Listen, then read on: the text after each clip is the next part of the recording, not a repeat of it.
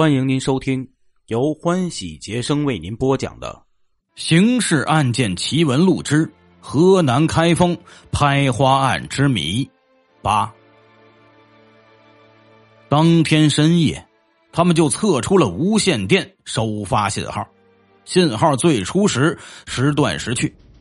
尽管专案组没有向技师透露白天跟踪过金某，见其在电器行购买过电子管的情节，但他们的那份技术和经验是明摆着的，马上做出了准确的判断，说这是电台更换过零件后再进行调试，调试成功后就会进入工作状态。果然，一会儿就测出了电台的工作信号。至于拍发的是什么内容，那当然是使用了密码。一直守候在旁边的专案组长梁世明问技师：“能否确认这信号就是从对面布店里发出来的？”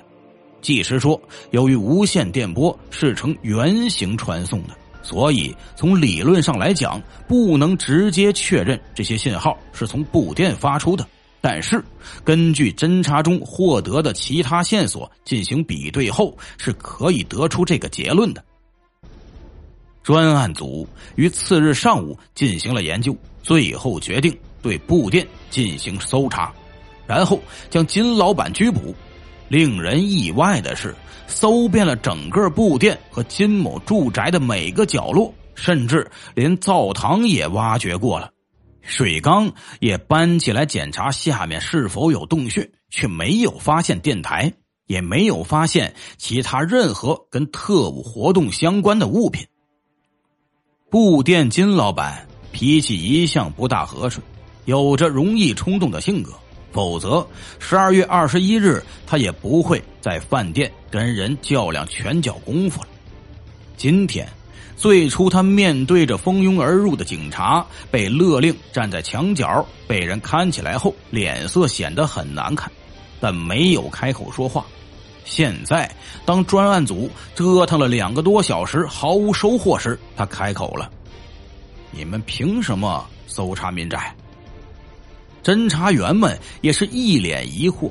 当然，他们并不怀疑专案组情报的可靠程度，而是对于金某。密藏证据的手段很是不解，这是一部电台啊，不是一张三指宽的纸条，即使拆开了也很难藏得天衣无缝。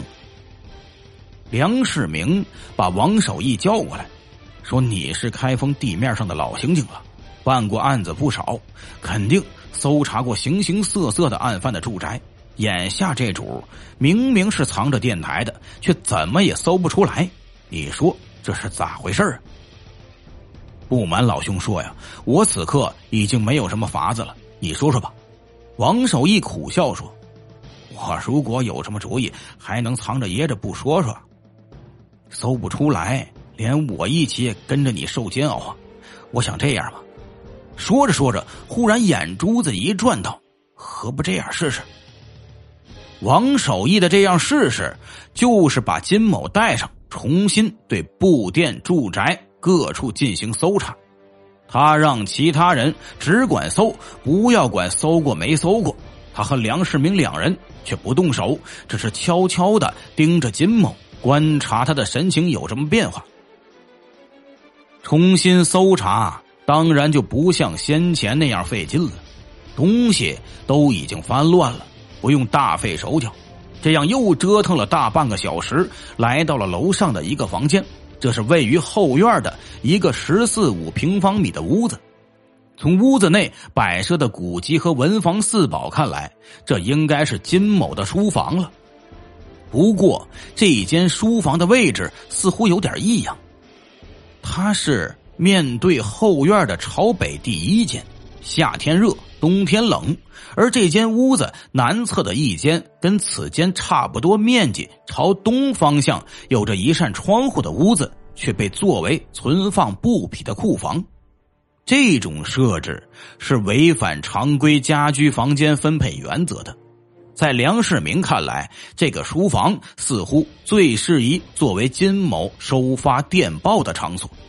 所以刚才搜查时特别仔细，所有的橱柜、抽斗都一一打开搜查了，连床也翻起来看过，但始终没有什么发现。即使是这样，梁世明也认为第二次搜查时仍应将书房作为重点怀疑点来对待。他朝郑宝侦查员使了个眼色，那二位啊。就不厌其烦的重新开始了新一次的搜查。老王站在金某后面，防止这个会少林功夫，而且据说脾气不大好、喜欢玩冲动的对手冷不防发作。梁世明也假装搜查，在一长排书柜的那边啊，耐心的翻查着一册册古籍，却又用眼角余光死死的盯着目标。这时。正宝侦查员打开了书房西侧靠墙壁的那口大橱，这大橱里面挂着一些金老板的衣服，靠近地板的底部放了几个纸盒，里面是几双春秋天时穿的皮鞋。这些东西先前都已经搜查过了，没有发现什么异样。侦查员第二次搜检时，对衣服、皮鞋只是过场样的拿在手里看了看，就放到一边去了。然后，一个侦查员用手指关节扣击着大厨的两侧厨板，然后用手指弹了弹大厨后侧的木板，蛛丝马迹就在这一瞬间出现的。一直悄然注视着的金某的梁世明发现，就在侦查员弹扣大厨后侧木板的那一眨眼间，金庆鼎的眼睛忽然闪现出一丝紧张的神情。梁世明当时的判断是，大厨后侧的木板有问题，很有可能有夹层，那里面就藏着拆散了的电台。于是，马上一声断喝，把大厨拉出来仔细检查。大厨马上被拉开了，挪到了房间中央。可是几个人围着大厨反复敲打，也没有发现什么异样。梁世明始终注视着金老板，但这主发现自己被注视着时，再也没表现出任何异样神情来。就在众人一脸失望的想放弃时，老王忽然走向原先放大厨的那个位置，低头注视着地板，片刻，动手挪开了大厨旁边那个位置上的矮柜就在这时，金某忽然大吼一声，一把推开旁边的梁世明，一个箭步冲到了楼梯口，就往楼下奔去。但他刚下到楼梯口拐弯口，就像被施了定身法似的，一个急刹车站下了。楼下小郭的手枪已经对准了他，目露冷光，定定的看着他。刑警老王大声喝道：“靠前！”老王是一个经验丰富的老刑警，在场所有侦查员中，他办的各类案件最多最杂，参与搜查机会自然也最多。他刚才在搜查被挪出来的大柜失利之后，最初一瞬间的感觉跟其他侦查员一样，也只能用失望两字来表述。但是老王有个习惯。遇到沮丧的事情时，喜欢低头做沉思状。此刻他也是如此。没想到，就在一低头的当儿，忽然无意间发现，大厨挪出去后露出去的那个位置的地板上没有灰尘，这就奇怪了。一口长久放置的橱柜，无论屋里打扫的怎么干净，底下肯定有灰尘。即使原来没有，每天打扫时也会飘进去，日积月累形成棉絮状的尘絮。可是这口大厨下面怎么没有灰尘呢？老王惊诧之下，马上挪开了旁边的那口矮柜矮柜底下是有尘土的。于是老王明白了，这口大厨是经常被挪开的。因此堆积不了灰尘，为什么要经常挪开呢？看来答案只有一个：主人要使用这个位置。秦老板被扣上手铐押了上来，这时，老王、梁世明等人的注意力已经不在他身上了。他们对分隔和邻居房间的那道木头板隔壁产生了浓厚的兴趣。一番观察后，发现这道板壁竟然是可以左右移动的，相当于一道简易的门。动手移开，呈现在眼前的是一个跟这边的书房差不多面积的房间。室内仅一桌一椅，桌面上空无一物。桌旁地板上放着一口皮箱，靠窗地板上横放着一根竹竿。打开皮箱就是电台，那根竹竿是设置天线用的。使用时，只要将天线搭上后，往窗外墙上一个扣子上一插就行。布店的隔壁原是一家棺材铺子，后来关闭了，因为之前经营棺材的原因，该房产就难以被人租赁。金庆鼎就以低价租了下来。他在租下的房屋临街门板上贴了招租告示，还挂了一把大铁锁。以告诉外界，这是一个空铺子，却在楼上设置了一个跟他的书房有暗门相通的工作室，专门在夜深人静之际操作电台。巧的是，就在楼上的搜查取得关键性突破的时候，楼下也有了意外收获。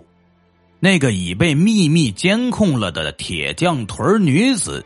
姬子菊这时正好兴冲冲的雇了一辆黄包车赶来布店，一到门口见状不对，也不下车了，忙着让车夫往前走去皮草行。但跟踪在其后的便衣小娜已经向门口待着的侦查员印雄发出了信号，于是他就被拦了下来。从姬子局的坤包里搜出了一份情报，原来。这个女人是一位专门从事运送情报的特务，两人被押送进派出所后，随着询问的开展，专案组破获了一个特务小组。至此，是到案情真相大白的时候了。先说金老板，这个少年时曾去少林寺学过武术的布店老板，后来从北平到郑州后。当中学英文老师时，被发展为特勤特工。金老板回到开封后，接替老爹当了布店的老板。要说金老板的特务履历，那倒也有些时间了。